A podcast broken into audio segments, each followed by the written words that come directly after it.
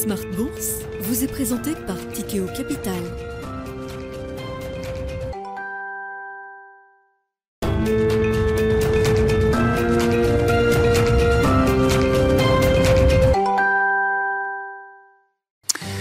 C'est reparti pour Smart Bourse, votre double dose quotidienne de marché en direct sur Bismart, chaque jour à la mi-journée 12h30 13h et en fin d'après-midi la grande édition pendant une heure à partir de 17h rediffusée à 20h sur Bismart TV, émission que vous retrouvez chaque jour en replay sur bismart.fr et en podcast sur l'ensemble de vos plateformes. Au sommaire de cette édition ce soir, le processus de désinflation aux États-Unis qui se poursuit pour un septième mois consécutif partant d'un pic d'inflation globale qui avait été atteint en juin dernier à un peu plus de 9%. L'inflation globale aux États-Unis au mois de janvier se retrouve sur un an à 6,4%.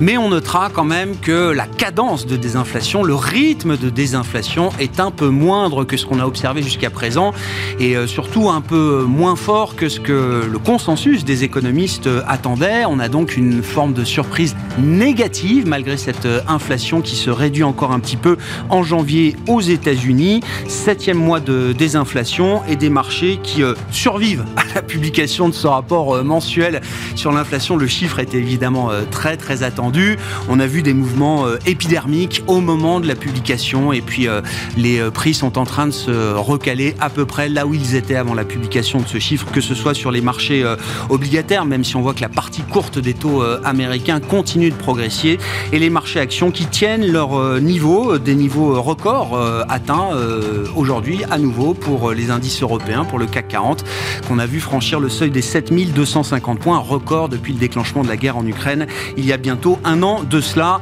Commentaires, analyse, discussion avec nos invités de Planète Marché dans un instant autour de ce sujet obsessionnel qu'est l'inflation pour les investisseurs. Sur la partie action, je le disais, les sommets tiennent et euh, on commentera également ce, ce rallye de la résilience, hein, de la résilience économique qu'on a pu observer jusqu'à présent, que ce soit aux États-Unis ou en Europe, avec des chiffres de croissance qui restent positifs. Voilà donc pour euh, les discussions du moment sur les marchés. Puis dans le dernier quart d'heure de Smart Bourse, le quart d'heure thématique, exercice de pédagogie avec un pédagogue euh, boursier qui vient du monde de l'investissement. Il fut directeur des investissements d'un family office et se lance dans la pédagogie boursière euh, aujourd'hui avec une ambition, former un million de jeunes gens d'une nouvelle génération à l'investissement boursier. Grégory Guillemin sera avec nous en plateau à partir de 17h40 le fondateur de la bourse Make It Easy.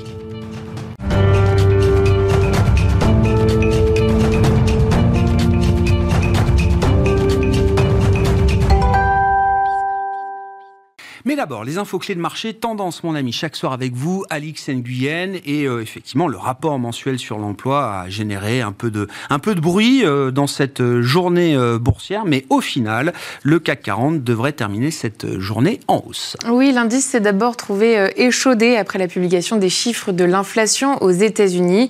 Publié cet après-midi, l'inflation reste élevée, mais il ne s'est finalement pas laissé abattre et prolonge son rebond, comme anticipé en janvier sur un mois, les prix à la consommation ont augmenté de 0,5% et de 0,4% hors alimentation et énergie. Sur un an, il grimpe encore de 6,4 contre 6,5 en décembre, mais 6,2 espéré et de 5,6 hors éléments volatiles.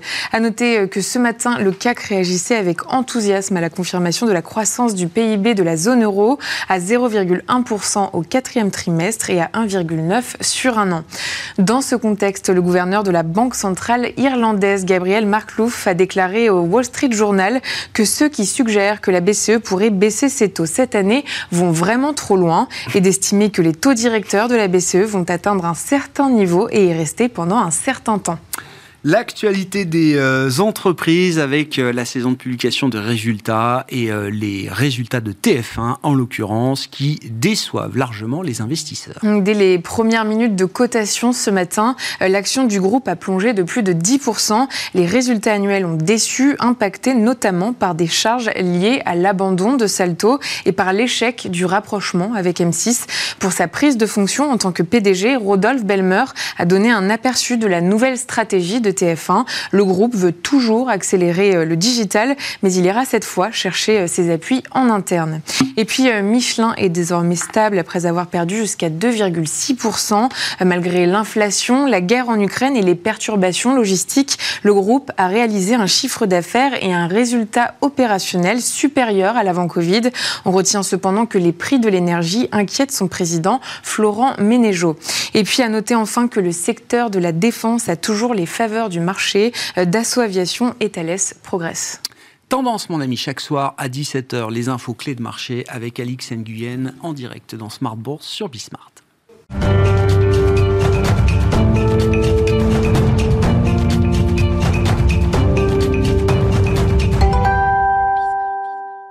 Trois invités avec nous chaque soir pour décrypter les mouvements de la planète marché. François Cholet est avec nous ce soir, le président de Montségur Finance. Bonsoir François. Bonsoir. Merci d'être là. Merci à Thibaut Preben de nous accompagner également. Bonsoir Thibaut. Bonsoir. Directeur général adjoint de la financière Arbevel et Paul Jackson avec nous également au plateau. Bonsoir Paul. Bonjour. Ravi de vous retrouver. Vous êtes responsable mondial de la recherche et de l'allocation d'actifs d'Invesco. Obsession inflation, euh, Paul, ça reste l'obsession permanente des investisseurs euh, à ce stade. Après sept mois de désinflation inflation pour l'inflation euh, globale euh, aux États-Unis, qu'on retrouve donc à 6,4% euh, en janvier sur un an. Quels sont les enseignements que ce dernier rapport mensuel sur l'inflation aux États-Unis apporte à la lecture de la toile de fond, de la big picture qu'on a en tête sur cette désinflation américaine? je crois que la désinflation est toujours en, vigueur. Il est clair que le, le chiffre de 6,4, c'est décevant, mais en fait, l'inflation sur le mois de 0,5, c'était comme attendu. Et la raison pour laquelle il y a une déception sur le, chiffre sur 12 mois, c'est parce qu'il y avait des révisions sur les mois précédents. Mm. Et, en fait, ces révisions étaient déjà connues. Donc, je crois que c'est pour ça que la réaction dans le, marché n'est pas aussi important que ça. C'était quelque chose qui était déjà dans les tuyaux. Pourquoi est-ce que euh, on avait ce 0,5 en janvier? C'était quelque part à cause d'une hausse du prix du euh, baril, mhm. euh, qui, à, mon avis, c'est quelque chose de temporaire. Donc un, prix de l'énergie qui était remonté un peu, mais aussi il y a toujours une augmentation importante côté coût de, d'habitation. Le, le, shelter, le logement, exactement. Et en, fait, le, composant shelter, euh, c'était responsable pour à peu près la moitié du, de l'augmentation dans, dans, le mois. Mais ce composant qui est très important, ça, ça fait un tiers de l'indice, euh, ce composant euh, suit avec un lag, suit le mouvement des prix euh, des habitations. Et comme les prix d'habitation sont en train de descendre, donc il y a une baisse dans ces hmm. prix en ce moment, je crois que dans quelques mois, dans les trimestres à venir, il y aura une baisse de l'inflation de, dans ce composant très important. Et on voit déjà il y a une baisse dans l'inflation des salaires. Euh, à, mon avis, on, va continuer à voir, à observer une descente dans, dans le taux d'inflation. Donc le phénomène est bien enclenché ce phénomène de désinflation, euh, j'entends. Jusqu'où est-ce que vous le voyez se prolonger euh, aujourd'hui, euh, Paul? Est-ce qu'on rentre dans une phase un peu plus difficile Passer de 9 à 6, c'était la partie facile, estiment certains. Quand on arrive à ces niveaux d'inflation collante, peut-être encore un peu sticky, c'est peut-être plus difficile d'imaginer encore des surprises positives sur le front de la désinflation? Déjà, si on regarde l'inflation des prix des matières premières, il, commence à passer, sur 12 mois, il commence à passer négatif. Et ça va continuer, ça, va devenir encore plus négatif. Donc, quand on regarde l'inflation sur 12 mois, à mon avis, ça va continuer à descendre. Euh, et, je suis convaincu que l'inflation dans l'ensemble va descendre plus bas que l'inflation encore. Et j'attends que l'inflation encore aux US euh, sera moins de 4% à la fin de l'année. Donc pour moi, il y aura des, mouvements assez importants à, venir. L'inflation cœur, alors euh, il y a plein de mesures, il y a du core CPI, du super core, euh, etc. Mais l'inflation core euh, CPI est à 5,6% mhm. sur un an quand elle était encore à 5,7%, c'est-à-dire assez proche de ces niveaux le, le mois précédent. Que nous apporte ce chiffre dans la lecture globale qu'on fait de l'inflation aux États-Unis Et est-ce qu'il y a des chances, de bonnes chances, qu'on soit encore surpris positivement par la désinflation devant nous aux États-Unis, Thibault? Déjà, je pense qu'on n'est pas surpris. Ça fait deux mois d'affilée qu'on a des chiffres qui, à part des révisions méthodologiques qui étaient déjà évoquées qui sont d'ailleurs légitimes, euh, on a des chiffres qui sont extrêmement près de ce qu'on avait. On a vécu des mois l'année dernière, on avait des 0,3, des 0,4 d'écart. On a connu des vrais swings. Là, on a une histoire qu'on connaît qui est basée sur trois éléments. Un élément de long terme qui est ce qu'on appelle les effets de base, c'est-à-dire qu'il y a un an, les prix ont énormément monté. Donc plus on va avancer, plus on, va se comparer sur un an à des prix qui sont de plus en plus hauts, donc plus on va être bas. Bon, ça pourrait sembler idiot, mais comme maintenant on a une inflation mensuelle qui commence à être assez bas, les banquiers centraux eux-mêmes ont dit oui, mais regardez, sur un an, on est encore à 5, 6, 7. Donc quelque part, ils se sont un peu piégés avec ça. Donc là maintenant, on va se retrouver avec des chiffres beaucoup plus bas. La deuxième histoire qu'on connaît effectivement, cette histoire que vous évoquez très justement, qui est celle des prix du logement, qui reste assez élevés et qui sur les derniers mois font 100% de l'inflation corps. Hein. Donc euh, je veux dire, comme c'est des effets retardés, on a une inflation qui est élevée mais qui est à 100% basée sur les trucs retardés, c'est pas très séduisant. Puis la dernière histoire, c'est quand même des prix des biens qui baissent. Ça, des prix des biens qui baissent un mois, deux mois, ça va. On voit bien qu'on a des prix du fret, un certain nombre de prix de matières premières qui ont baissé, donc c'est légitime. On sait aussi qu'il y a un petit risque de spirale au bout d'un moment. C'est-à-dire quand les prix baissent tout le temps, au d'un moment, on n'achète plus. Donc ça, c'est quelque chose à surveiller qui peut aussi faire bouger les banques centrales. Donc en fait, l'histoire sur les derniers mois, elle n'a pas tellement changé. On observe quand même que sur certains indicateurs, euh, PMI ou autres, les indicateurs d'inflation associés ont arrêté de baisser tout le temps. Donc on voit que l'histoire va commencer probablement à se stabiliser un peu. Mais je pense que malgré tout, c'est quelque part des, risques qu'il y avait aujourd'hui, qui sont un peu passés. Quand on a des chiffres en janvier, parfois, on l'a vu sur les jobs, on peut avoir 300 ou 400 000 de plus. Mm. On a des révisions massives. Beaucoup de prix sont refixés en janvier, donc c'était un peu un mois de danger. Ce qu'on peut dire aujourd'hui, c'est que quelque part, on avait un danger qu'on a évité. Pour le reste, sur l'histoire, il ne se passe pas grand grand chose. C'est notre métier de le commenter, de le regarder, mais on a une volatilité qui, est, assez faible. L'histoire de hein. fond. Non, l'histoire de fond aujourd'hui, elle, est globalement non, mais Je disais en rigolant, le marché a survécu à ce rapport, mais parce qu'effectivement, c'était peut-être un peu le, le, rapport tricky euh, pour le marché après euh, plusieurs mois de désinflation. ça pouvait être un truc vraiment casse-gueule et que ça l'a pas été. Euh, vous dites déflation dans les biens ou désinflation, ouais, peut-être même déflation sur certains biens year on year. Thibault, on n'est pas à l'abri de se retrouver dans quelques mois avec une conversation beaucoup plus équilibrée entre le phénomène inflationniste qu'on continuera sans doute de commander et euh, un retour de pression déflationniste ou désinflationniste qu'il faudrait euh, à nouveau intégrer dans la balance? On n'en est pas là, mais ce qu'on constate quand même, c'est que si on, la plupart des sociétés maintenant se comparent à 2019, en disant que les années 20 2021 ont été oui. années euh, très irrégulières dans les zones ouvertes ou pas. Quand on regarde 2019, on se rend compte qu'on arrive au même niveau de PIB en termes de tendance, hmm. qu'on a des matières premières qui sont pas loin de revenir au niveau qu'on avait pré-crise, que même en termes de dette sur PIB, avec l'inflation qui fait baisser les ratios, on n'est pas si loin. Si on intègre les éléments neutralisés par les banques centrales, on est même carrément en dessous. Donc à part les consommations de gaz et de pétrole, qui restent sur des tendances qui, elles, sont un peu sorties, on est un peu au même niveau. Or, on parlait quoi? On parlait de déflation en Europe. Les États-Unis ont une dizaine d'années démographiques de retard sur nous dans cette, euh, dans cette idée d'avoir euh, ces éléments déflationnistes. Ils vont peut-être arriver à des saturations du marché de l'emploi et des difficultés euh, de consommation parce que le nombre de consommateurs va commencer à arrêter d'augmenter.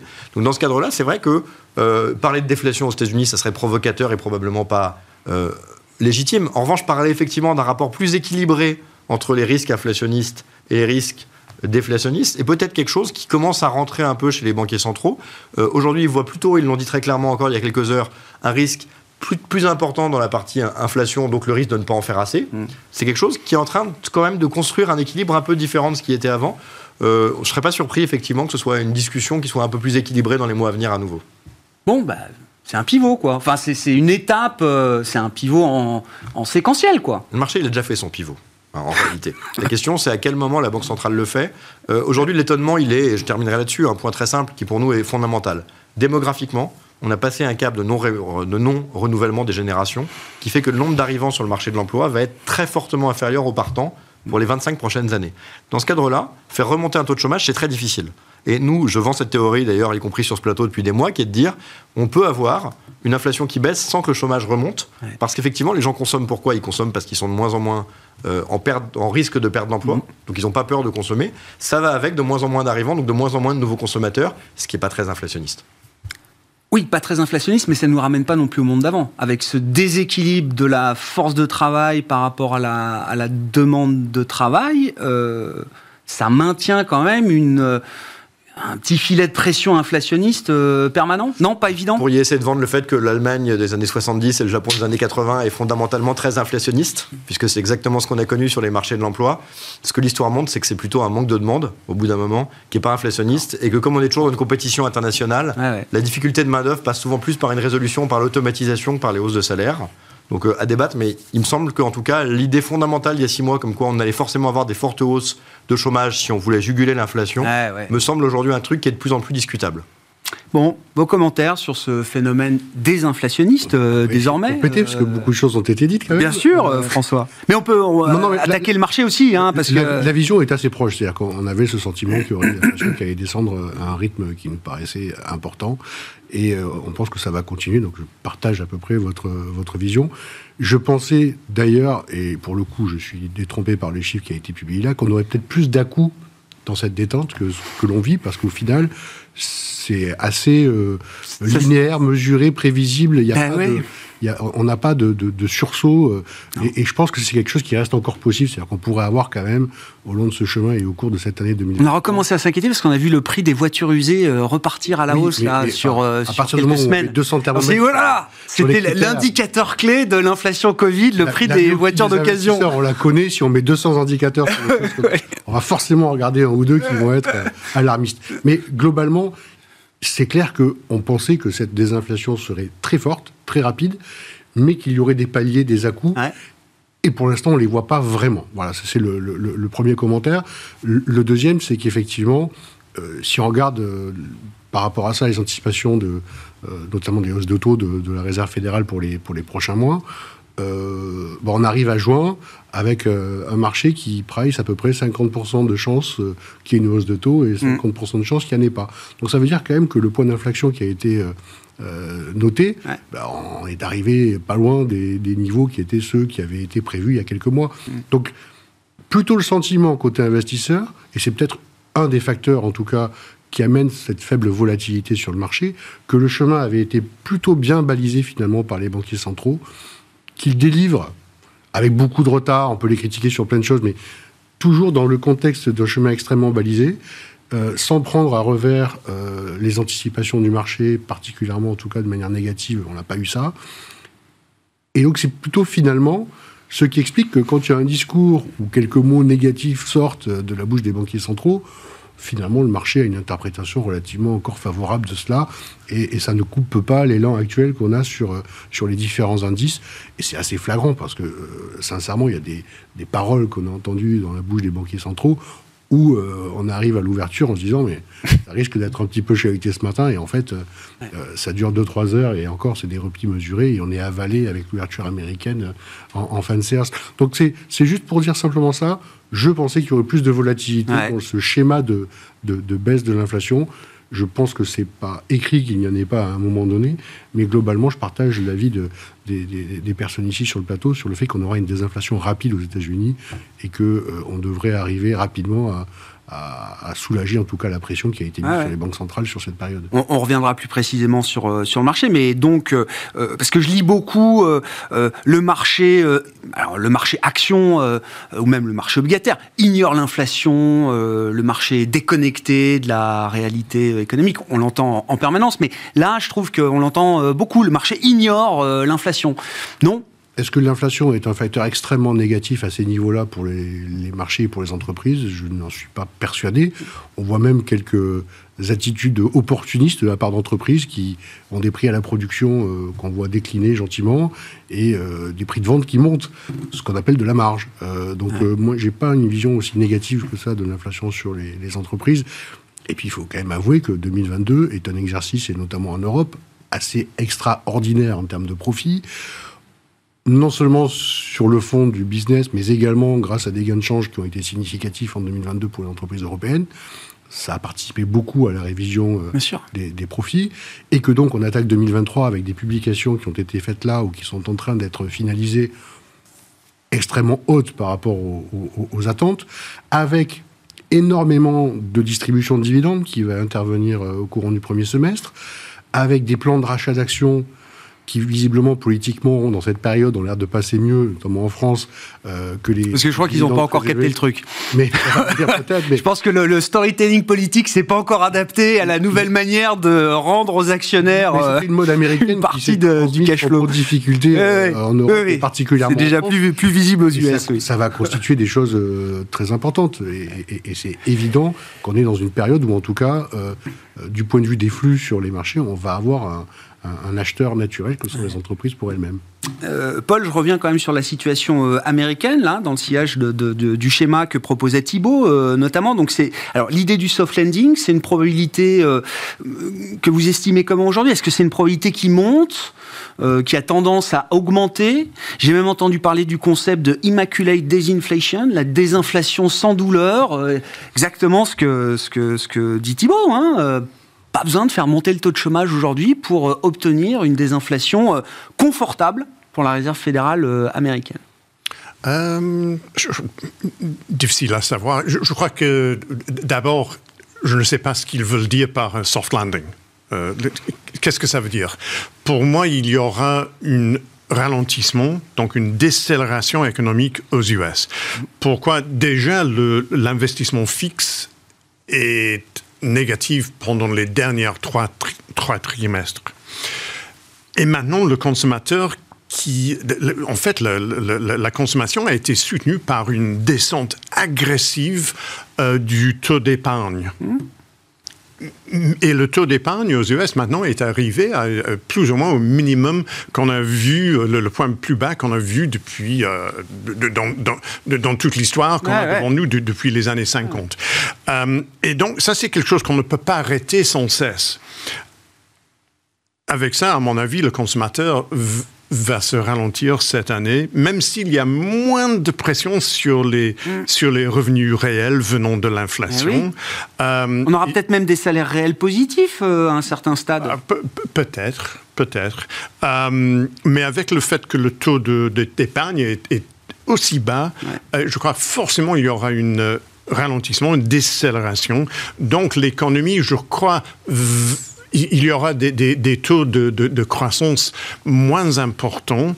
Est-ce que ça, c'est, pour moi, c'est pas un hard landing, mais je, crois non plus que c'est pas un soft landing. Il y a simplement une décélération, ah probablement pas récession, euh, mais en même temps, descente de, l'inflation. Euh, c'est ni l'un ni l'autre pour moi, mais c'est une, à, à mon avis, c'est un environnement qui est positif pour la plupart des classes d'actifs oui, le marché n'ignore pas qu'il y a quand même un ralentissement à venir. Alors peut-être que la séquence du ralentissement est reportée dans le temps, mais euh, tout le monde a en tête que ce ralentissement va se matérialiser quand même à un moment ou à un autre. Je ne sais pas si tout le monde a ça en tête, mais moi je l'ai en tête. Oui, oui, j'entends. Euh, euh, et, c'est pour ça que je pense que les taux longs vont continuer à descendre. Et cette descente des taux longs va permettre une expansion des, ratios de valorisation côté action. Et l'année dernière, ce n'était pas des problèmes de, rentabilité, ce n'était pas des, problèmes de bénéfices qui a provoqué les pertes côté action, c'était l'inflation et l'impact sur les taux longs. Qui a déprimé les, les, ratios. Ça a été un de ça a été vraiment un phénomène de dévalorisation des, euh, des actions. Oui, donc tant qu'il y a cette descente des taux longs, pour moi, je suis tranquille sur les actions. Ah ouais, j'entends. Bon, sur le, schéma de marché, euh, Thibault, alors on évoquait la période de publication de, de résultats, euh, François en parlait, oui effectivement c'est un facteur de soutien euh, important ça va être le driver principal peut-être pour la performance des marchés actions euh, cette année ou est-ce qu'il y a euh, l'expansion de multiples qu'on a déjà constaté, hein, euh, qui s'est déjà manifestée depuis plusieurs mois maintenant? C'est jamais un driver suffisant pour les marchés, c'est un plus. L'année dernière, si on a regardé que les résultats de l'année qu'on n'a pas vu le marché, vous pouvez vous attendre à ce qu'en Europe on ait fait plus 15, mm. ce qui n'est pas exactement ce qui s'est passé. Donc je veux dire, ça suffit jamais. Mais c'est un élément très favorable. les banquiers centraux gagnent quand même globalement. En revanche, s'ils gagnent et que les résultats sont pourris, ça marche moyennement. S'ils gagnent et que les résultats sont bons, ça marche bien. Euh, une observation avant de passer sur les résultats qui amusera peut-être l'auditeur. Il faut quand même se rendre compte que ça fait quand même six mois qu'on parle de l'erreur massive de la Fed qui fait n'importe quoi. dans un marché où la croissance va être plus haute qu'attendue, l'inflation va être plus basse qu'attendue, et le taux de chômage ne monte pas. C'est quand même intéressant. Hein. et on dit tous, ils font n'importe quoi. Ce qui est quand même montre que c'est quand même pas un job très facile, parce que pour que les gens soient contents, je sais, globalement, il faut faire monter le marché. Je crois que quoi qu'ils fassent, de toute façon, on entendra toujours le discours qu'ils font n'importe quoi. En fait, le baromètre, c'est le marché. C'est-à-dire que si le marché monte pas, c'est que c'est pas bon, alors qu'en fait, fondamentalement, sur le résultat, si on juge aujourd'hui ce qu'ils ont fait, le résultat, c'est quand même pas non plus euh, grand chose à dire, sauf à avoir prévu la guerre en Ukraine, il est allé plus vite, mais bon. Mais ça veut dire, non mais juste petite parenthèse, ça veut dire que quelques mois de taux réel 10 ans positifs aux États-Unis, oui, ça produit les résultats qu'on observe aujourd'hui. On est déjà, ce choc monétaire, il est déjà visible. Enfin, ce qu'on voit aujourd'hui, c'est déjà le résultat du choc monétaire. Oui, c'est déjà en cours. Après, il n'y a pas que ça. Et puis, il y a une boucle de retour économique, une boucle de retour climatique qu'on connaît. C'est-à-dire que, bon, bah, on le voit bien en Europe, hein, il fait trop chaud, du coup, on chauffe moins, du coup, euh, on consomme moins d'énergie. Oui, bien sûr. Mais une partie des résultats qu'on voit, on peut le mettre au crédit des banques centrales. Ah, bah là, on commence à avoir des mouvements qui commencent à, dater de plusieurs mois. Donc, ça commence. Après, ah on, est encore, euh, on est encore tôt. Sur les marchés, ce qu'on peut noter, c'est que les, les, investisseurs doivent euh, avoir trois points en tête. Le premier, c'est que les résultats d'un trimestre n'ont pas beaucoup de sens. Quand on a des sociétés qui ont parfois une partie de leur business où tout le monde est coincé à la maison, euh, parfois ne peuvent pas produire, euh, parfois ont des gens qui viennent de sortir qui sont booming, les comparaisons sont compliquées. On l'a vu par exemple dans les séances de résultats de LVMH, on leur disait la croissance des salaires, eux ils ont répondu, bah, regardez par rapport à 2019, quasiment tous les trimestres c'est la même chose. Donc en fait, la réalité, c'est que de plus en plus de sociétés font des comparaisons sur des périodes longues. Mmh. Le deuxième point qu'il faut avoir en tête, c'est qu'on a une problématique d'effet de base sur le change avec des mouvements d'une violence qu'on a rarement vue. Ce qui fait que, par exemple, au quatrième trimestre, on est déçu des résultats des GAFAM. Ils ont certains consommateurs qui n'étaient pas forcément accessibles, mais il ne faut pas oublier que euh, au quatrième trimestre 2021, l'euro-dollar est en moyenne à 1,15. Au quatrième trimestre dernier, il est en moyenne à 1. Et c'est pareil contre quasiment toutes les devises. Hmm. Quand il y a un écart de 15%, bah, on est moins compétitif, on a des chiffres d'affaires étrangers ramenés qui sont euh, beaucoup plus bas, donc ça donne des mauvais résultats. Pendant ce temps-là, en Europe, les résultats sont excellents. Et puis le troisième point, c'est qu'il y a un wake-up call, c'est-à-dire qu'il y a cette idée que Goldman Sachs euh, qualifiait de euh, downgrade euh, top-down des bénéfices. C'est-à-dire qu'il disait l'économie étant pas terrible, les bénéfices vont être plus bas qu'attendus, ce qui est un concept qui est euh, intellectuellement un peu discutable. Et ce qu'on constate, bah, c'est que quand des sociétés, par exemple, de semi-conducteurs ont deux ans de carnet de commande, mm. comme le fleuron européen LVMH, qui est la plus grosse capitalisation, pardon, ASML, qui est la plus grosse capitalisation européenne avec, LVMH, bah, quand ils disent on a deux ans de carnet de commande, bah, du coup, il faut leur croissance, quoi, en fait. Et euh, on a vu euh, beaucoup de doutes sur des sociétés comme ASML ou ASMI. Euh, et en fait, les résultats ont montré que ça allait très bien. Donc, globalement, des résultats très bons en Europe, moins bons aux US, qui s'expliquent par un effet de vis très important qui est en train de se combler un peu. Et dans les deux cas, aucune zone d'effondrement. Tout au plus, pour les plus circonspects, la question de savoir si l'air GAFAM est peut-être pas en partie oui, joué. et si les champions européens, qui eux prennent le là, hein, sur le luxe, sur les valeurs vertes, sur ASML, s'il n'y a pas un mouvement de leadership, ça c'est des choses intéressantes. Mais en tout cas, c'est vrai que pour l'investisseur européen, les périodes de résultats produisent quand même assez peu de situations très crispantes ou très préoccupantes, et plutôt un sentiment d'une résilience qui est très forte, ce qui est quand même encourageant. Moi, je suis frappé. Alors, vous avez cité euh, l'industrie des semi-conducteurs, mais même l'industrie en général. Quand vous discutez avec des patrons, mais le patron de ST Micro, vous osez lui évoquer la possibilité d'une crise, il dit alors des crises, moi j'en connais plein, mais euh, ma crise que j'ai aujourd'hui, c'est une crise de production. C'est je, je n'arrive toujours pas assez à produire par rapport à la demande que je dois servir. Non mais parce que le mot crise dans l'imaginaire collectif euh, par rapport aux crises qu'on a vécues les dernières, c'est des crises de demande, c'est des crises de surinvestissement, c'est des crises. Et là, euh, c'est vraiment l'inverse total. On peut le dire, les multiples, malgré le rattrapage des marchés, les multiples restent assez proches de la moyenne historique. En Europe en Europe. Ouais. J'ai vu 13 fois sur le stock 600, c'est ça, forward euh, On est sur les États-Unis euh, bien au-delà. Oui, 19 sur les S&P, j'ai en tête. Si on hein. retraite un peu les, les, les GAFAM, euh, on revient sur des niveaux qui sont... il y a toujours une prime de toute façon, donc elle est, elle est pérenne cette prime finalement à la fin sur les US, mais globalement, on est revenu à des moyennes historiques. S'il n'y a pas de déception particulière, on n'a pas une angoisse existentielle sur ces niveaux de valo sur les marchés européens. Et on a quand même, il faut le dire, euh, de la liquidité qui a été remise sur le marché, liquidité de banque centrale, essentiellement euh, la Banque de Chine et puis euh, le Japon qui ont participé à cela. On a malgré tout énormément de liquidité aussi côté investisseurs euh, on voit d'ailleurs sur les aspects de couverture, etc., euh, que les, ce qui se passe sur les marchés fait mal à beaucoup de gérants. J'ai vu là dans les dans les l'enquête euh, BOFA Fund Manager Survey mensuelle, c'est encore plus de 5% de cash dans les allocations, dans les portefeuilles. Le prix de la couverture contre une baisse de 10% du S&P au plus haut historique. Ça fait partie des choses qui sont des éléments clés qui font qu'à un moment donné, on peut avoir aussi un retour de flux acheteurs sur les indices, sur, les, sur les catégories d'actifs risqués.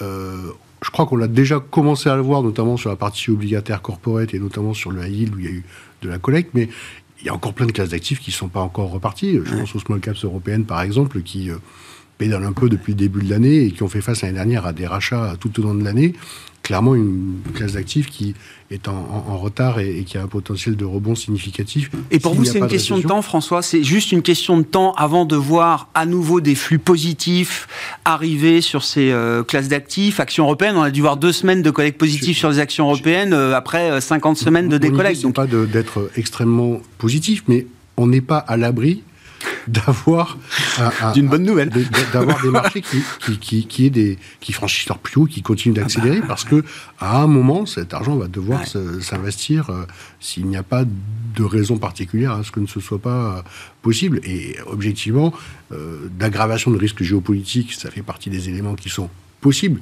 Il n'empêche que c'est pas sur cette possibilité-là que les investisseurs euh, euh, tablent leurs investissements euh, à court ou moyen terme. Tout le monde est prêt. Hein. Je voyais dans l'enquête, 70% des investisseurs pensent qu'il n'y aura pas d'accalmie sur le front de la guerre en Ukraine, par exemple. Voilà. Voilà, et ça n'empêche pas qu'on a retrouvé les sommets pour les indices européens en cette séance.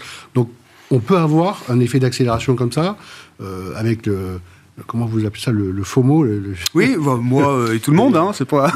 alors, puisqu'on y est, la, vraie question, c'est euh, toujours euh, pondérer ça pour nos clients, parce que la vérité, c'est que il n'y avait pas d'alternative à l'investissement mmh. pendant quelques temps. Aujourd'hui, on a capacité de se mettre dans des positions d'attente qui sont plus confortables que ce qu'on a connu sur les dix dernières années, et que euh, des clients où on pouvait avoir des profils très agressifs, il n'y a pas forcément nécessité aujourd'hui d'être investi à 100% sur des portefeuilles euh, pour essayer de, de, faire gagner de l'argent à nos clients. On a la capacité d'aller trouver euh, de la rémunération mmh. avec peu de risques, plutôt à court terme, euh, avec peu de risques de signature aujourd'hui, on est, on est déjà un peu payé. Euh, et il y a peut-être des choses à faire sur la partie longue des taux, parce que si le scénario est plutôt celui d'un ralentissement de l'inflation, il y a de bonnes chances que les taux longs se détendent et qu'on puisse encaisser mmh. assez rapidement un certain nombre de choses. Mmh. Paul, sur ce, rallye des actifs risqués, euh, crédit, actions, euh, euh, c'est vraiment le pain trade, en tout cas c'est décrit comme ça, le, rallye qui fait mal parce que beaucoup d'investisseurs sont peut-être pas assez investis sur ces actifs risqués aujourd'hui. Est-ce que cette seule mécanique peut nous permettre d'envisager que le mouvement est peut-être pas terminé de ce point de vue-là? Oui, peut-être. Je crois que après une année comme 2022, les, les investisseurs, ils étaient euh, tétanisés, ils, ne voulaient rien faire, donc ils étaient très surpris par le, relance qui a débuté, je crois que c'était le mois d'octobre. Octobre, oui, bien sûr. Ou, novembre. Euh, et, et, on attend toujours, vu qu'il y aura une consolidation, et, ça n'arrive jamais. Maintenant, on a une espèce de, de, de consolidation. Mais c'est ça se fait toujours dans la doute. Euh, donc, est-ce que vraiment c'est une phase de consolidation ou est-ce que c'est le début d'une autre phase euh, baissière? Euh, Donc, je, je, crois que pas mal d'investisseurs, ils, sont, ils, sont, ils, ont toujours trop de liquidités et je suis d'accord qu'ils ils auront besoin. Plus que ça remonte, plus qu'il y aura une tendance de OK, maintenant il, faut, il y a une capitulation, il faut que j'investis. un crack à la hausse, quoi.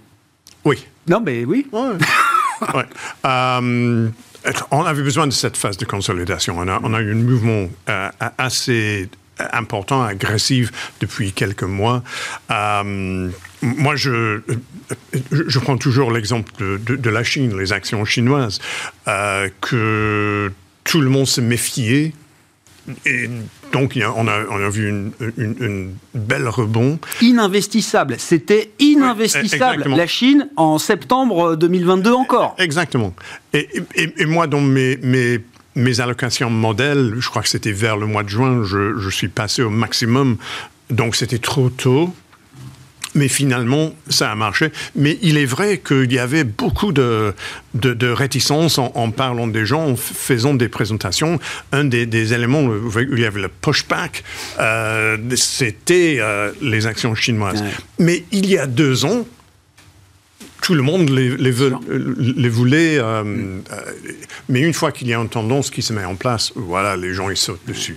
Euh, donc je crois que dans, dans pas mal d'endroits dans les marchés, il y aura cette espèce de capitulation finalement. Ah oui, donc c'est vraiment. Qu'est-ce qui pourrait euh, venir casser ce risque à la hausse, hein, puisque c'est bien ce que vous décrivez, euh, Paul? S'il faut réfléchir en sens inverse, qu'est-ce qui fait que la consolidation qu'on peut observer euh, pourrait prendre l'allure d'une rechute un peu plus prononcée? À, mon avis, ça revient toujours à, l'inflation. Si vraiment on se trompe autour de cette, table et que l'inflation se relance et que la Fed a, besoin de continuer à remonter les taux pendant la durée de cette hmm. année, peut-être en, 2024, oui, ça sera très difficile pour, euh, pour la plupart des, des, classes d'actifs. Hmm. François? Et, ça, alors, comment elle pourrait redémarrer Parce que si on continue cette. Euh, oui, oui, c'est ça. Je cherche le, risque, en fait. voilà. Surépargne, euh, très longtemps, il y a un endroit, c'est la Chine. c'est à quelle vitesse euh, l'épargne, les trillions d'épargne chinois, de surépargne liés euh, au confinement divers et variés de 2022, vont se déverser à la réouverture de l'économie. Et force est de constater pour l'instant qu'on ne le voit pas.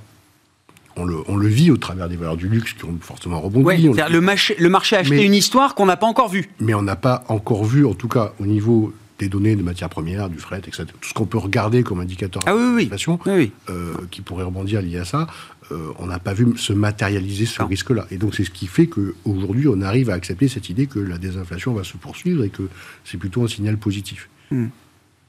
Oui, j'entends. Oui, le risque d'une reprise chinoise qui serait euh, super inflationniste, oui, c'est ça. C'est pas, c'est pas dans le radar euh, du marché euh, aujourd'hui sur ce risque Thibault. Et puis sur le, le, rallye, là aussi, on entend toujours encore beaucoup de critiques. Quoi. C'est un rallye poubelle, il y a que les saletés qui montent. Non, mais je, je, on le lit, on l'entend. Le trashy rally, c'est que des rachats de short, 300 milliards de rachats de short et rien d'autre à ce stade. Non, mais il y a des critiques encore. bien sûr, après, au plus historique, LVMH, euh, ça paraît pas l'exemple même de la boîte. Non, euh, non mais il n'y a pas que LVMH dans les marchés. C'est... Le top perf de l'indice européen, c'est LVMH et SML. C'est quand même pas vraiment les boîtes les plus poucraves. Euh, les non, tout ce qui est, on va dire, non rentable, sont pas les choses qui ont vraiment remonté, ou pas le plus. Donc il n'y a pas cette, notion-là. Je, pense que là, il y a un, un, mot sur la Chine, il y a quand même une difficulté, c'est que historiquement, la Chine vend pas cher. Et donc les prix à la production chinois qui baissent, par exemple entre 2016 et 2020, entraînent l'inflation européenne particulièrement à la baisse. Puisque globalement, les Chinois font des trucs de merde que nous on achète. Donc c'est comme ça le véhicule de, base de transmission dans l'économie. Le point est de dire qu'une Chine ouverte, c'est historiquement un véhicule de déflation. C'est pas un véhicule mmh. d'inflation. Parce qu'une Chine ouverte, c'est une Chine où les gens peuvent travailler. Euh, pays où, globalement, euh, les partenaires n'ont pas été très contents qu'ils puissent rien produire pendant des années, réfléchissent plutôt à d'autres solutions, où les expatriés qui se sont fait clouer leurs portes parce qu'ils avaient le Covid n'ont pas tellement aimé. Donc aujourd'hui, l'enjeu de la Chine, c'est quand même de montrer sa place pour garder son leadership là-dessus. Donc il est probable qu'elle donne plutôt tout pour avoir des prix le plus bas possible. Euh, donc l'idée que l'ouverture chinoise est très inflationniste, c'est historiquement un truc qui est quand même un peu particulier parce que c'est quand même pas comme ça que ça se passe. après, c'est vrai que euh, l'argument qui est de dire bah, sortie de confinement européen ou américain, ça a donné ça, donc ça peut le faire, paraît assez juste, si ce n'est que la consommation européenne, américaine, sont des, surtout américaine, sont des très gros enjeux pour l'inflation mondiale. Euh, la production chinoise est peut-être plus importante que la consommation chinoise. Et donc peut-être qu'une production chinoise plus, euh, moins contrainte et un vecteur plus important que la consommation chinoise. Mm. Ceci étant dit, euh, ça peut se débattre. Sur la qualité du rallye, euh, c'est toujours la même chose. Vous savez, ça démarre toujours dans, un certain scepticisme. ce qu'on constate surtout, c'est que à la fin, on achète des entreprises. Qu'on a acheté d'entreprises en disant bah là, elles vont plus rien valoir, elles vont plus rien faire. Vous prenez l'exemple de ST Microelectronics, c'est quand même une société qui connaît un rebond depuis le début de l'année qui est énorme. 30%, hein payer 11,2 ou 11,3 ah fois les résultats post ce rallye pour une boîte qui fait des croissances à deux chiffres. et, quelque part, je pense qu'un des enjeux particulièrement en Europe, c'est que le marché n'a pas intégré le changement de l'Europe. C'est-à-dire que je vous donne une statistique, euh, par exemple, si vous prenez le top 10 de la 10 européen, en 2010, vous aviez des sociétés comme Total, vous avez des sociétés comme Sanofi, mais vous n'aviez pas de sociétés à forte croissance. Et encore avant, vous aviez du Alcatel, du Orange qui faisait rêver personne. Euh, ce top 10, il était, aujourd'hui, sa croissance, ses résultats sur les trois dernières années moyennes, il est autour de 4%. Le top 10 actuel, il est à 10 de croissance sur le hmm. stock 50. 10 hmm. de croissance. Et donc l'argument que l'indice se paye plutôt moins cher qu'historiquement, avec deux fois plus de croissance qu'historiquement, en théorie, une société individuelle qui a 10 de croissance se paye plutôt moitié plus ou deux fois plus. Donc on pourrait tout à fait argumenter que le CAC pourrait se payer 20 fois les résultats, ce qui, compte tenu du niveau de croissance qu'il a, pareil pour l'Eurostox, est intéressant parce que c'est vrai qu'il y a plus de croissance dans euh, certaines sociétés qui montent, ou même euh, des sociétés liées à la transition, je sais pas, des Schneider, mm. qu'il y en avait à l'époque dans BBVA ou Santander. Donc aujourd'hui, on est sur un indice qui, non seulement n'est pas très cher, sort des très bons résultats, mais également quand même a une structure, un profil en termes de croissance qui n'est pas du tout le même que celui qu'on avait à l'époque, qui s'est trouvé des champions. Et donc cette idée de dire qu'aujourd'hui c'est tout pourri et que si c'est haut, euh, c'est que c'est beaucoup trop, ça me paraît discutable. en revanche, on pourrait dire qu'au contraire, on a un rallye de qualité. Rallye de qualité puisque les grosses boîtes les moins sensibles aux perturbations, aux problématiques d'affacturage ont énormément rebondi.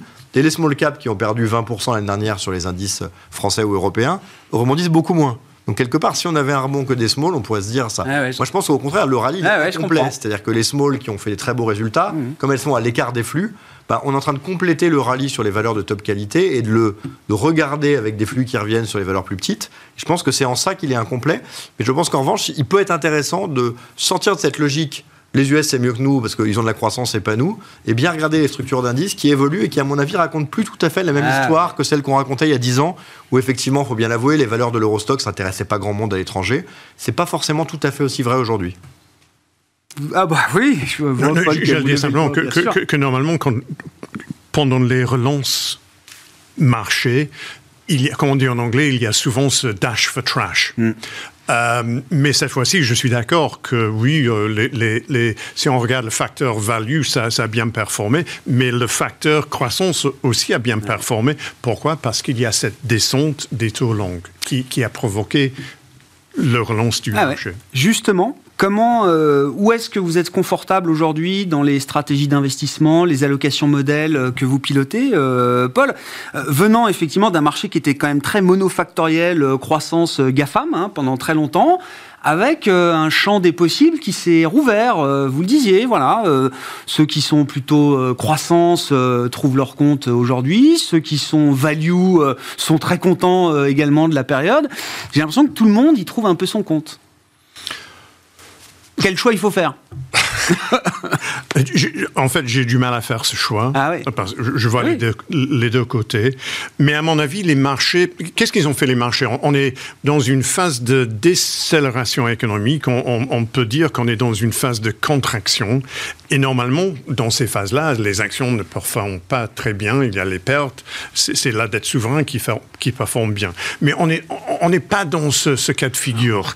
Parce que, à mon avis, les marchés, les investisseurs sont en train de... Ils ignorent la vallée dans l'économie, ils regardent l'autre côté, ils observent la remontée, ils, attendent la remontée, et donc c'est pour ça que les, valeurs de value performent bien aussi. On joue déjà une, réaccélération du cycle qui viendra après le ralentissement. Et, c'est pour ça que j'ai du mal à choisir entre, value, et croissance, mais à mon avis, la performance du, de value sera peut-être un peu plus durable que la performance du croissance parce qu'un de ces jours, la descente des taux longs arrivera à terme. Oui, et on ne reviendra pas au taux négatif et au taux ah. zéro.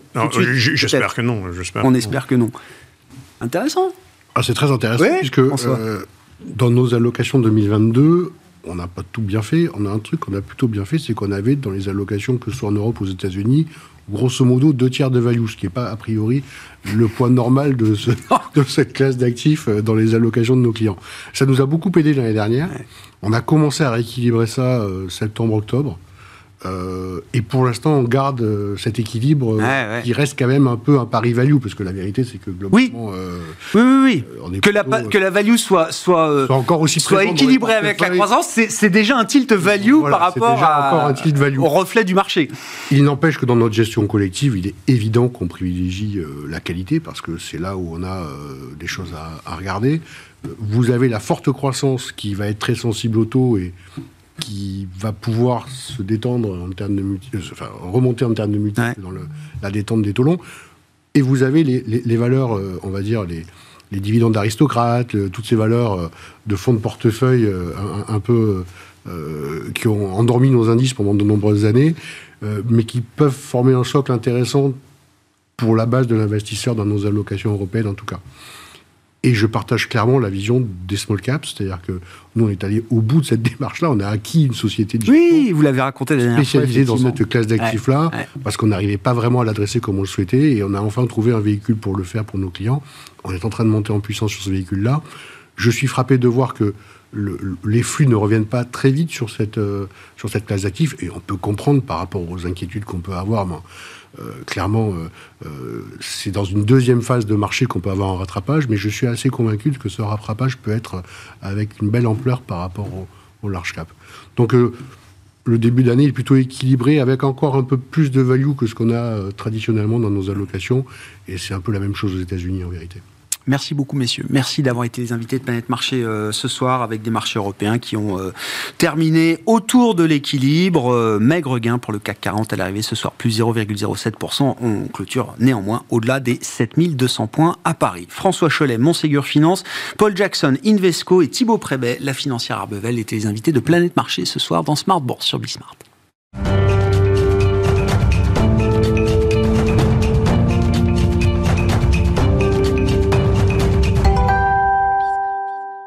Le dernier quart d'heure de Smartbourg chaque soir, c'est le quart d'heure thématique. Le thème ce soir, c'est un thème fil rouge de l'émission, celui de la pédagogie boursière. Comment bien débuter en bourse, c'est euh, le nom de l'ouvrage qui a été écrit par Grégory Guillemin, qui est à mes côtés en plateau. Bonsoir Grégory. Bonsoir Grégory. Ravi de vous accueillir. Vous êtes donc fondateur de la bourse Make It Easy, qui est euh, l'institut de formation euh, que vous avez créé pour adresser cette question de la pédagogie boursière. Bien débuter en bourse, prenez soin de vos économies en toute autonomie, paru aux éditions Mardaga. Ça, c'est le livre qui va avec, euh, Grégory. Mais c'est d'abord l'histoire d'un parcours, d'un parcours de vie. J'aimerais que vous nous donniez quelques éléments parce que vous venez du monde de la finance, du monde du family office, même précisément, euh, je crois, euh, Grégory. Et vos rêves ont évolué euh, depuis euh, quelques temps. Euh, vous voulez évangéliser le monde aujourd'hui autour de l'investissement boursier. Voilà, c'est exactement ça. Bonsoir Grégoire, un immense merci de me recevoir ce soir. en fait, c'est assez intéressant parce que moi j'ai commencé à investir en bourse entre 2013, enfin en 2013, et rapidement en quelques mois j'ai perdu 60% de mes investissements.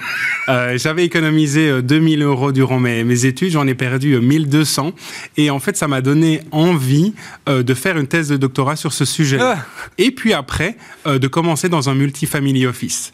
Après six ans euh, d'avoir, en fait, j'ai aidé euh, plusieurs familles très très fortunées en Belgique, France et au Luxembourg. Et je me suis réveillé, en fait, je m'en souviens très bien, c'était le 26 décembre 2020, en me disant, mais Grégory, tu as 31 ans, qu'est-ce que tu veux faire, en fait, les cinq prochaines années de ta vie au niveau professionnel? Et la réponse était très claire, j'avais envie de partager ce que j'avais pu apprendre ces dix dernières années au niveau des investissements en bourse à un maximum de gens. Et c'est la raison pour laquelle j'ai pris le pari un petit peu fou il y a 18 mois de me lancer dans cette éducation financière avec la création de ma plateforme en ligne La Bourse Make It Easy et puis avec mon livre qui, qui a suivi. Quelle est l'approche que vous avez euh, définie en matière d'éducation financière, de pédagogie boursière? Je ne vais pas dire que le marché est saturé, mais il y a quand même déjà beaucoup de, littérature sur le sujet de l'investissement euh, boursier et de la littérature euh, accessible au grand public, des instituts et des centres de formation, des coachs, etc. Il en existe. C'est pas ça que vous avez créé, Grégory. Mais justement, quand vous avez analysé le marché, comment est-ce que vous avez défini votre positionnement par rapport à l'offre éducative qui existait. C'est assez intéressant ce que vous mentionnez parce que j'ai pas du tout analysé le marché. en fait, euh, j'en ai discuté avec mon épouse. Elle me dit, mais vas-y, euh, lance-toi, teste. Et puis si dans 18 mois, 24 mois, t'as pas assez de rentrée financière, ben, c'est pas grave, tu repostuleras et, et tu referas un, autre job. Et, et, en fait, pour moi, euh, qu'est-ce qui me caractérise? Je dirais, c'est trois choses. La première, c'est énormément d'outils gratuits que je mets à ma disposition. Sur le site laboursemakeiteasy.com, dans l'onglet outils gratuits, il y a des dizaines d'outils gratuits pour un petit peu pousser le derrière pour que les gens deviennent de plus en plus autonomes avec leur patrimoine. La deuxième, le deuxième élément différenciant, c'est que je monte tout mon patrimoine. Euh, je vois que vous avez euh, mon livre. Dans l'annexe une de mon livre, euh, j'ai à ce jour environ 130 000 euros investis en bourse. Il y a le bilan de la famille Guillemin Voilà, c'est ça. Il y a le bilan de la famille Guillemin et j'explique au niveau cash, au niveau immobilier, au niveau placement financier. J'explique aussi que je fais pas de crypto et, pourquoi. Et en fait, cette transparence-là, pour moi, c'est clé, surtout dans, dans un contexte où en euro francophone, l'argent est très très tabou. Encore plus, par exemple, dans les couples, je lisais une, statistique intéressante, 40% des couples ne parlent, ne parlent pas d'argent. Et le troisième élément différenciant, c'est vraiment cette envie d'autonomie. Moi, j'ai envie d'aider un million de personnes à débuter en bourse et que ces personnes-là soient elles-mêmes autonomes. Et effectivement, il y a énormément de formations, en fait, euh, mais qui vont vous donner euh, qu'est-ce qu'il faut acheter, qu'est-ce qu'il faut vendre, des signaux, ce genre de choses. Vous ne devenez pas autonome, vous êtes dépendant d'un service. Moi, je veux rendre les gens, j'aimerais plutôt euh, rendre les gens autonomes. Qu'est-ce que vous entendez justement par autonomie? Et, et, encore une fois, il y a plein de manières d'être en bourse, du scalping à la microseconde près, au trading quotidien, au swing trading sur plusieurs jours jusqu'à des logiques d'investissement de moyen euh, long terme. Donc j'allais dire, mhm. il faut déjà savoir quel euh, profil d'investisseur euh, on est. la question de l'autonomie, est-ce que l'autonomie boursière, c'est pour tout le monde, Grégory? En fait, l'autonomie boursière, en théorie, de manière conceptuelle, peut être pour tout le monde dans le sens où c'est assez facile. Si on prend si on prend le temps de, lire mon livre, par exemple, on va comprendre la bourse, ce que c'est, etc. Et c'est accessible à tout le monde. J'ai vu euh, des jeunes de 13 ans lire mon livre. J'ai vu... Euh, euh, donc, ça, veut dire que c'est vraiment accessible pour tout le monde. Ça a été rendu accessible aussi grâce à ma correctrice qui a fait un gros travail justement avec moi de, de vulgarisation. Le point principal, c'est tout le monde peut être autonome, oui. Est-ce que tout le monde en a envie? Pourquoi? Parce que pour certaines personnes, gérer 100 000 euros, c'est pas spécialement compliqué, c'est pas un poids psychologique. Pour d'autres, gérer 20 000 euros, c'est compliqué, il faut faire appel à un conseiller financier.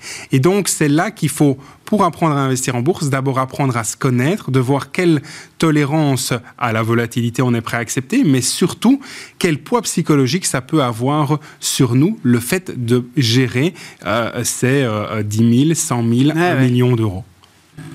L'autonomie, ça demande du temps aussi quand même, euh, Grégory. Je, veux, je, crois tout à fait qu'après avoir lu ce livre, on est tout à fait capable de se lancer en toute autonomie pour euh, construire son portefeuille boursier, passer des ordres, etc. Sans aucun problème. Sur la durée, c'est quand même un investissement, c'est une discipline qui demande quand même du temps. C'est une discipline effectivement qui demande du temps. Je dirais toujours pour comme si on part d'un niveau zéro en, bourse entre guillemets, je dirais c'est entre 15 et 20 heures le temps de lire mon livre, d'appréhender les concepts, de se créer un compte sur lequel on peut commencer à investir euh, en bourse. Et puis après, quand on a mis en place un plan d'investissement, après, euh, moi, je, vais, je regarde mon portefeuille euh, et je fais le détail de mon portefeuille une fois tous les trois mois, pas plus. Eh Pourquoi? Parce que ma philosophie, c'est quoi? C'est d'investir dans des fonds d'investissement passifs et actifs, et aussi dans mon fonds d'investissement, et de détenir ça à très long terme. Et ma philosophie n'est pas comme un day trader, comme un scalper, comme les personnes que vous avez vues juste avant, qui sont effectivement plus proches des marchés et qui peuvent agir tous les jours, plusieurs fois par jour. Donc, en fait, il faut vraiment voir quelle philosophie avec laquelle philosophie on est le, plus à l'aise et en fonction, on va choisir l'une ou l'autre. Je suis convaincu que 99% des gens ont quand même une passion autre que du scalping. Oui, ils ne sont pas faits pour être trader intraday. Ça, je suis convaincu euh, là-dessus aussi, euh, Grégory. Bon, justement, euh, quel est le plan de marche qui nous amène à être autonome sur le plan de l'investissement boursier? Quels sont les, quelques grands principes que vous avez pu isoler justement et qui permettent de bien débuter en bourse Alors, tout d'abord, on va définir le montant à investir en bourse. C'est toujours la question qui semble très très compliquée. On va définir deux types de montants. Le premier montant, l'excès de cash euh, euh, au-dessus de votre coussin de sécurité. Je lisais récemment qu'il y a 500 milliards euh, sur les livrets A, ce qui est une statistique juste énorme. En Belgique, il y a énormément aussi mm. d'argent sur les comptes épargne. Par exemple, si entre 6 mois de dépenses nettes et 12 mois de salaire net, on définit son coussin de sécurité, on investit l'excédent. Deuxième chose, on essaye d'investir 10%, 15, 20, 30 si on peut, de son salaire net tous les mois. Qu'on a défini ça, qu'est-ce qu'on va faire? On va définir en fait votre allocation. L'allocation, c'est combien vous allez allouer à quatre choses différentes. Premièrement, l'allocation d'actifs. Est-ce que vous allez être 100% action? J'entendais vos intervenants, est-ce qu'on est 100% action ou pas? En fait, c'est assez intéressant, c'est quelle tolérance à la volatilité on est prêt à accepter? Imaginons qu'on investisse 100 000 euros, que ces 100 000 euros passent à 60 euh, 000 euros parce que la bourse chute de 40%. Comment vous vous sentirez? Si vous êtes capable de vivre avec cette volatilité, investissez 100% en action. Ensuite, enfin en tout cas c'est ce que je fais en tout cas moi. Donc voilà. Deuxième chose, c'est la zone géographique. La vraie question. J'entendais juste avant la Chine. La Chine, quel est le pourcentage? Ben moi, depuis des années, depuis 5 ans maintenant, c'est entre 15 et 20% en Chine. Ce n'est que ma propre croyance, encore une fois, mais encore une fois, il faut se poser les questions géographiques. États-Unis, Europe, Asie. Ensuite, des secteurs. Est-ce qu'on évite certains secteurs où on prend tous les secteurs? Ça, c'est propre à chacun. Et dernier point, small cap, mid cap, large cap, méga cap. Grosso modo, moi, c'est 75 big et large, euh, méga cap et 25 small, small, et mid. Parmi les recommandations que, que, vous mettez en avant, euh, l'idée également qu'il faut éviter le stock picking quand on commence, euh, Grégory. J'aime bien cette idée parce que c'est vrai qu'on le voit souvent des investisseurs et puis aller faire du stock picking sur des small voire micro caps on sait, nous, le risque que ça peut comporter. Et donc, justement, vous formalisez la règle de dire pas de stock, picking. Il y a plein d'autres instruments qui vous permettent de faire de l'investissement voilà. action. Euh. En fait, le stock picking, c'est le fait effectivement de choisir des actions individuelles. Euh, mais j'ai fait ça entre 2013 et 2015 et clairement, je me suis brûlé les doigts. Ah et, et, et, et, pourquoi? Parce que je ne faisais pas de manière très structurée. Et même les très bons stock pickers, si on regarde les statistiques, malheureusement, peu importe les études, 80, 85, 90% des stock pickers n'arrivent pas à battre la bourse sur des périodes de plus de 10 ans. C'est très très compliqué. Donc si vous n'avez pas le temps pour faire, pour sélectionner des actions individuelles et de faire une analyse, alors n'en faites pas. J'avoue qu'il y a beaucoup de personnes qui aiment bien en France acheter des actions du CAC 40, en Belgique du L20, parce que il euh, y, a, cette émotion-là, c'est un petit peu genre, ah mais voilà, j'ai vu LVMH qui cartonne, euh, des sociétés qui cartonnent. Non, moi j'essaye de dire non, il faut justement pouvoir contrôler ses émotions, c'est important. Comment on contrôle ses émotions euh, Justement, parce que c'est vrai que sur le papier, se dire, oui, je peux tolérer de la volatilité si le marché action, le marché action peut perdre 20% comme ça du jour au lendemain. C'est mmh. le risque action qui peut se matérialiser comme ça du, du jour au lendemain. Oui, je peux supporter cette volatilité. Sauf que tant qu'on l'a pas vraiment expérimenté, cette volatilité, déjà, on n'est pas sûr de pouvoir vraiment la, supporter. Comment on contrôle ces émotions euh, à travers euh, la logique d'investissement et la logique euh, notamment d'investissement programmé? Est-ce que c'est quelque chose, alors qui n'est pas nouveau, effectivement, mais est-ce que c'est une recette qui fonctionne? En fait, c'est assez intéressant ce que vous mentionnez. Pourquoi? Parce que effectivement, moi-même, j'ai pas euh, oui, j'ai vécu le crash de 2020, 2022, mais c'était des petits crashs. C'était pas pendant 18 mois le marché qui baisse, c'était pas pendant 24 mois euh, un, un, drawdown de plus de 50-55%. Le point, effectivement, la seule façon pour moi de maîtriser, on ne parle pas de mettre de côté ses émotions, mais ce sont de les maîtriser, c'est de se dire on investit tous les mois. À partir du moment où on qu'il pleuve, qu'il vente ou qu'il neige sur les marchés, on investit tous les mois. Si et seulement si on n'a pas besoin de l'argent durant les dix prochaines années. Pourquoi? Parce que si on se retrouve en octobre 2007, le marché chute, euh, si on prend l'indice, euh, le MSCI World, le marché chute, moins 55%, il a fallu 78 mois pour retrouver son niveau d'octobre 2007. Bon, pour les spécialistes, je ne prends pas en compte les dividendes, mais quand même, c'est de nombreuses années. C'est pas en deux ans qu'on retrouve son niveau le plus haut. 2020 était l'exception qui confirme la règle sur les crashs boursiers. Donc il faut investir tous les mois pour éviter de se poser ces questions-là quand est-ce que c'est le bon moment pour investir en bourse? Parce que si on se pose tout le temps ces questions-là, on n'avancera jamais. Pourquoi est-ce que vous ne faites pas de crypto, euh, Grégory? Euh, c'est une excellente question. En fait, je ne le fais pas pour deux raisons. La première, c'est... Ce serait facile, euh, j'allais dire. Euh, non, non, I don't feel it. Je ne le ah sens pas. Il y a quelque chose qui me, en moi qui me dit non, ne le fais pas. et deuxième chose très importante, c'est que je, je m'estime pas du tout suffisamment formé sur le sujet. C'est un sujet hautement aussi technique et, et, avec des, nouvelles, des technologies et il faut se tenir informé. Et c'est vrai que mon rêve d'aider un million de personnes à débuter en bourse et être autonomes avec leur patrimoine, j'ai suffisamment de travail en Europe francophone. Et vous tenez une comptabilité du nombre de personnes que vous avez formées Parce que, euh, Oui, je, tiens si vous fixez l'objectif du million, il faut, euh, il faut être capable de le comptabiliser. Si, je tiens une comptabilité des gens qui achètent mon livre, mes formations et mes conférences. Et si on tient compte des gens qui ont payé, on est à plus de 2500 personnes.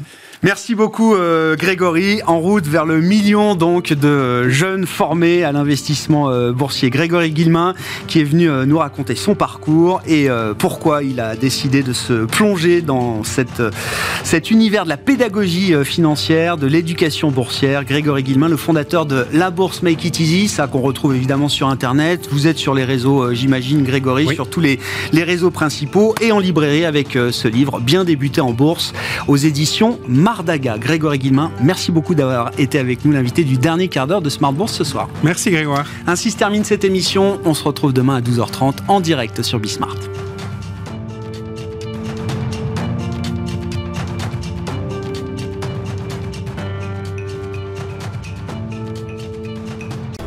Smart Bourse vous a été présenté par Tikeo Capital.